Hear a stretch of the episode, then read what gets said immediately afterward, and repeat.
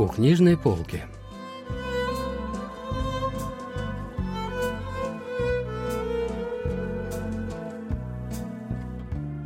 Рассказ «Город и призраки» писателя Лихёсока.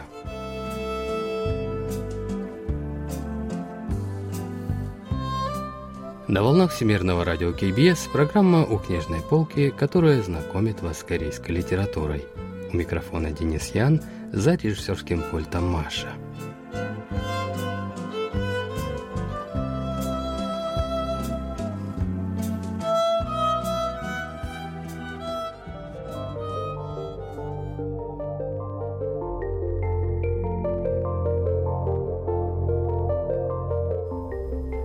Видел призраков в Сеуле, которые так кичатся цивилизацией. Думаете, это ложь? Вовсе нет. Это не ложь и не галлюцинация. Я отчетливо видел собственными глазами то, что люди называют призраками.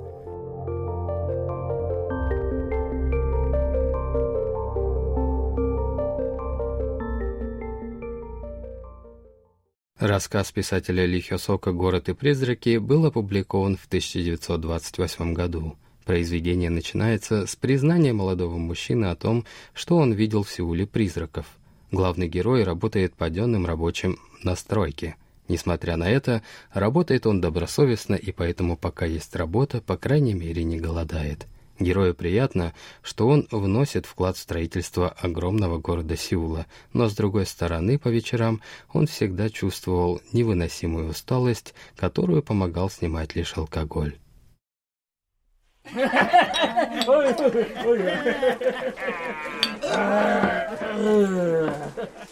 Однажды вечером, получив дневной заработок, герой сидел в трактире вместе с коллегой по фамилии Ким – они собирались уже расходиться на ночлег.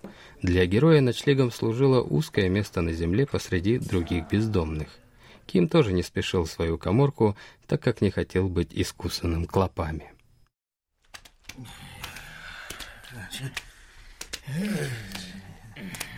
Вдруг пошел сильный ливень. Приятели продолжали идти, пока не дошли до входа в парк святилища Тонмё.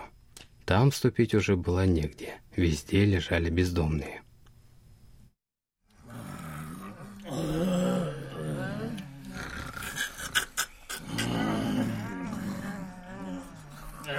Герой и его коллега Ким решили все-таки пробраться через лежащие тела в надежде найти какое-нибудь местечко для ночлега.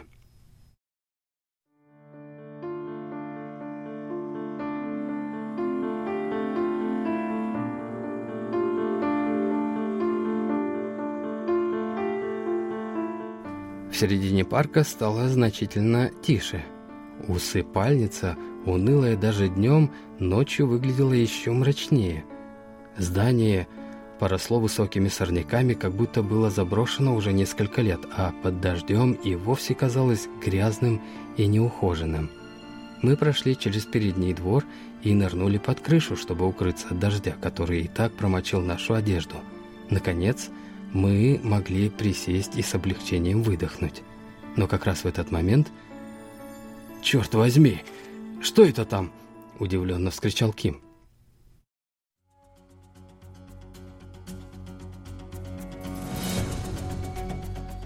Я перевел взгляд туда, куда указывал Ким, и сильно удивился.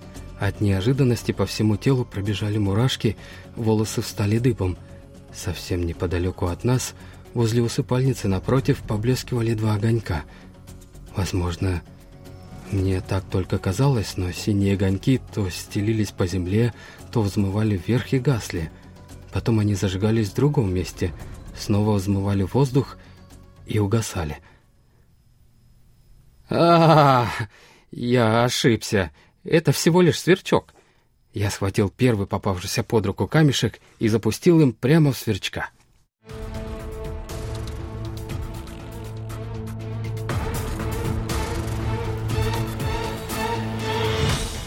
Тут я был снова поражен.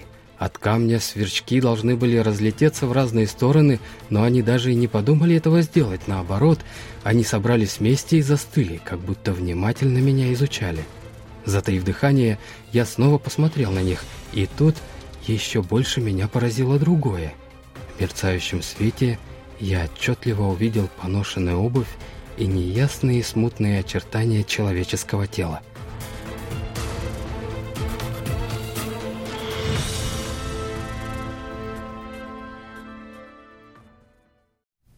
Придя в себя, приятели обнаружили себя под деревом ивы внутри парка Тонмё. От испуга они решили пойти дальше в сторону района Тундемон. Только там они смогли передохнуть и присесть, но и в этом районе все места уже были заняты бездомными. Вот что говорит о Сеуле тех времен литературный критик Чон Сойон.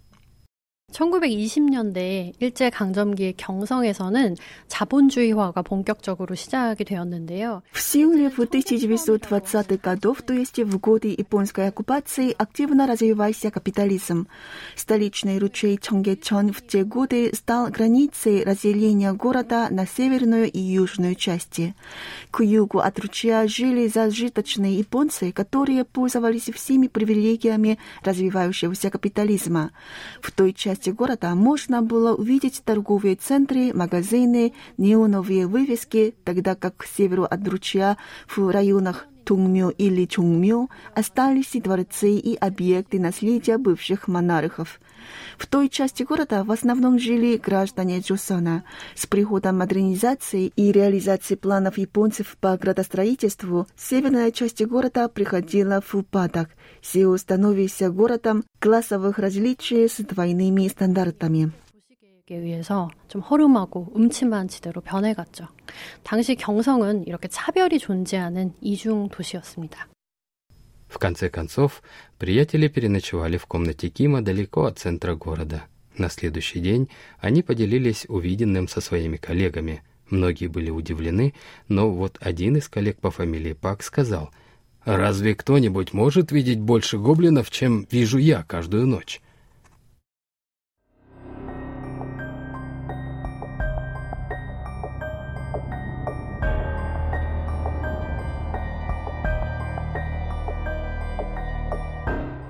«Рядом с нашим домом есть пустой дом», — продолжал Пак. «Я въехал туда недавно, поэтому не знаю, что с ним стало и кто там жил раньше, но стены там все разрушились, и ни одной двери не осталось». После этих слов Пак повысил голос. Однажды я шел мимо по переулку после ужина, и в этот момент в тихом доме вдруг один за другим загорелись огни — Огни то зажигались, то потухали, как ты и сказал, как будто там что-то искали. Огней становилось все больше и больше. Затем послышался какой-то шум. С одной стороны, будто пересчитывали монеты или постукивали серебряной дубинкой, а с другой стороны, кто-то будто причмокивал. Но это еще не все. В другие дни я слышал удары, ругань и смех, как будто кто-то боролся или ругался между собой – по ночам становится спокойно, но все странные звуки все равно слышны. «Неужели это правда?» – спросил один из мужчин. «Конечно, но не обманывайся. Они не сидят только в том пустом доме. Сходи ночью в парке Тонмё или Чонмё, там ты увидишь их множество».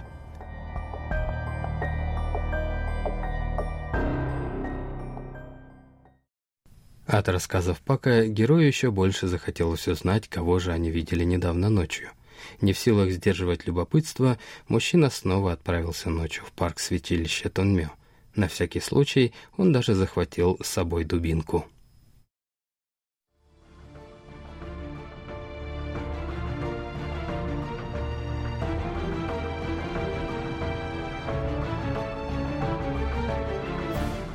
В вечерних сумерках парк святилища Тонмео выглядел по-прежнему мрачно. Я зашел через средние ворота и сделал несколько шагов в сторону главного здания. На том же месте, что и вчера, я увидел две взъерошенные тени, но я был уже не так труслив, как накануне.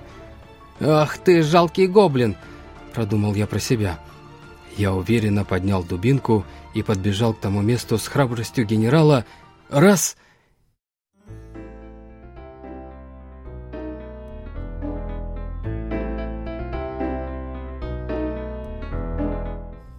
Дубинка, которую я изо всех сил сжимал в руке, вдруг беспомощно упала на землю.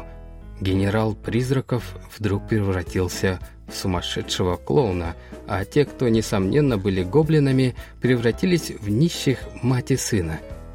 Как же это было нелепо.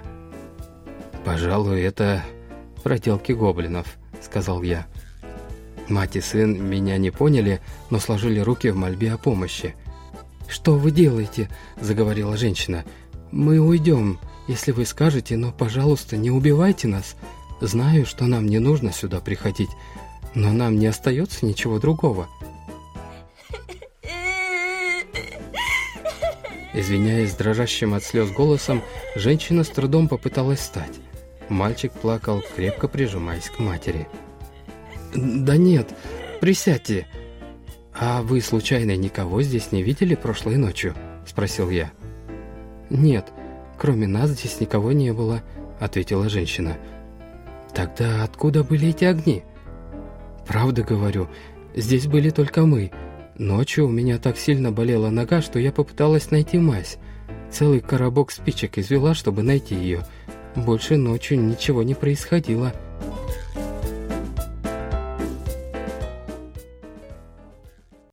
Нога женщины выглядела ужасно. Лодыжка была сломана, а голень иссохла так, что походила на тоненькую веточку. Нога вокруг раны была синего цвета. «Это все проклятая машина. Она меня искалечила. Теперь я не могу жить нормально», — вырвалось у женщины. «Машина?»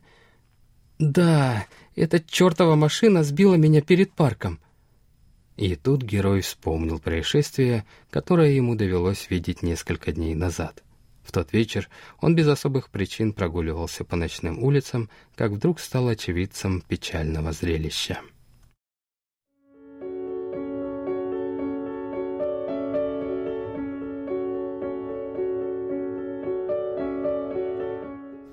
Стояла прекрасная летняя ночь. Поэтому, заметив людей, которые гулко перешептывались, столпившись у большой дороги перед парком, я решил, что смотреть здесь нечего. То ли какой-то гуляка перебрал, то ли собрал толпу уличный музыкант с ночного рынка. В такую летнюю ночь я бездомно собирался пройти мимо, бормоча себе что-то под нос. Однако, как люди шептались друг с другом, не походило на обсуждение пьяного гуляки или уличного скрипача. Тогда что же? Незаметно ноги сами понесли меня туда. За спинами перешептывавшихся людей я увидел нечто ужасное. Увидел заслоненную толпой машину и задавленную женщину под ней. Из-под колес сочилась кровь, а рядом рыдал, упав на землю, нищий ребенок. Как и ожидалось, внутри машина была набита бандитами и их развлекательницами. Толпа оттеснила меня, и я ушел.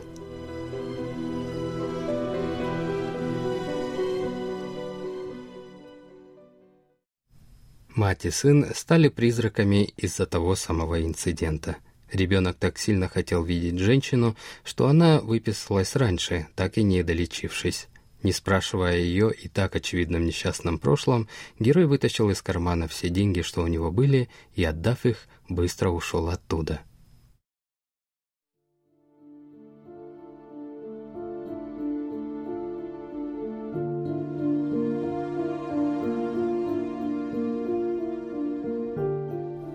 Вот что вынес для себя герой из этого разговора, по мнению литературного критика Чон Сойон. 주인공은 미장이어서 도시의 건축 사업에 종사를 하고 있는데 참 아이러니컬하게도 자기를 위해서는 방 한 칸조차 마련을 못한 상태입니다. Работая штукатуром, главный герой вносит свой вклад в строительство города, но, как это не иронично, сам не обзавелся даже комнатой. Прежде он жил без осознания этого, делал то, что ему велели. Он даже считал, что должен избавиться от таких дикостей, как призраки, так как живет в цивилизованном городе.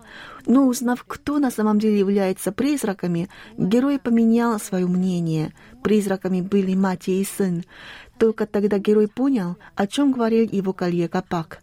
Под множеством гоблинов в парках Тунгмю и Чунгмю Пак имел в виду бедных жителей Чосона, лишенных преимуществ колониального капитализма. Сам герой на самом деле был таким же гоблином. 자본주의 안에서 소외되었던 가난한 조선인이었던 것이죠. 그리고 주인공도 사실은 도깨비였고요.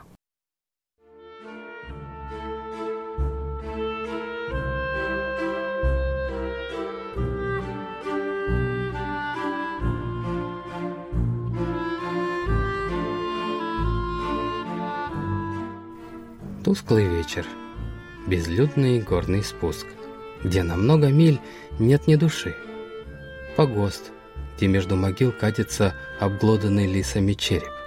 Или полуразваленная водяная мельница на заросшем склоне под хлещущим дождем или мрачное застоявшееся за сотни лет болото.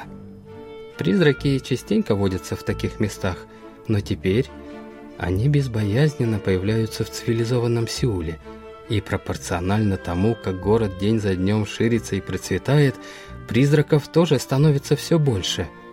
Какая мучительная реальность!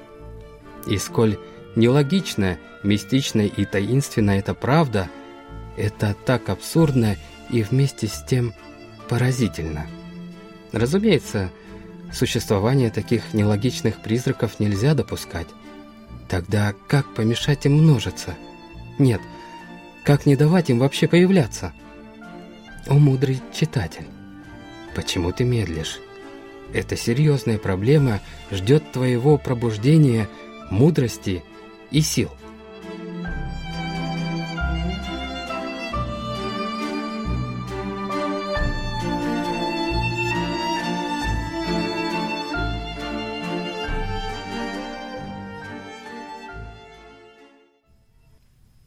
Вот что говорит о главной мысли автора литературный критик Чон Сойон. 주인공은 조선인 노동자입니다. 그는 처음에는 이 식민지 경성의 규율에 길들여져 있었죠. Главный герой произведения – простой рабочий времен государства Чусон. Он привык работать по правилам колониального государства. Он даже испытывал гордости от того, что вносил вклад в строительство большого города, не осознавая, что его свободу ограничивают, а сам он работает как машина. Но, бродя по городским улицам, он начинает осознавать всю парадоксальность собственной жизни – в действительности капитализм столицы держался на таких простых рабочих, как он сам. Но при этом рабочий класс оттесняли жить за пределами города в жарких условиях. В своем произведении Ли Йосак показал зарождение перемен в мыслях героя, а в конце писатель и вовсе обратился напрямую к читателю с призывом задуматься о социальных проблемах тех времен. 마지막에는 그의 입을 아예 빌려서 당대 삶의 문제에 관해서 좀 생각해 보라고 독자에게 말을 걸고 있죠.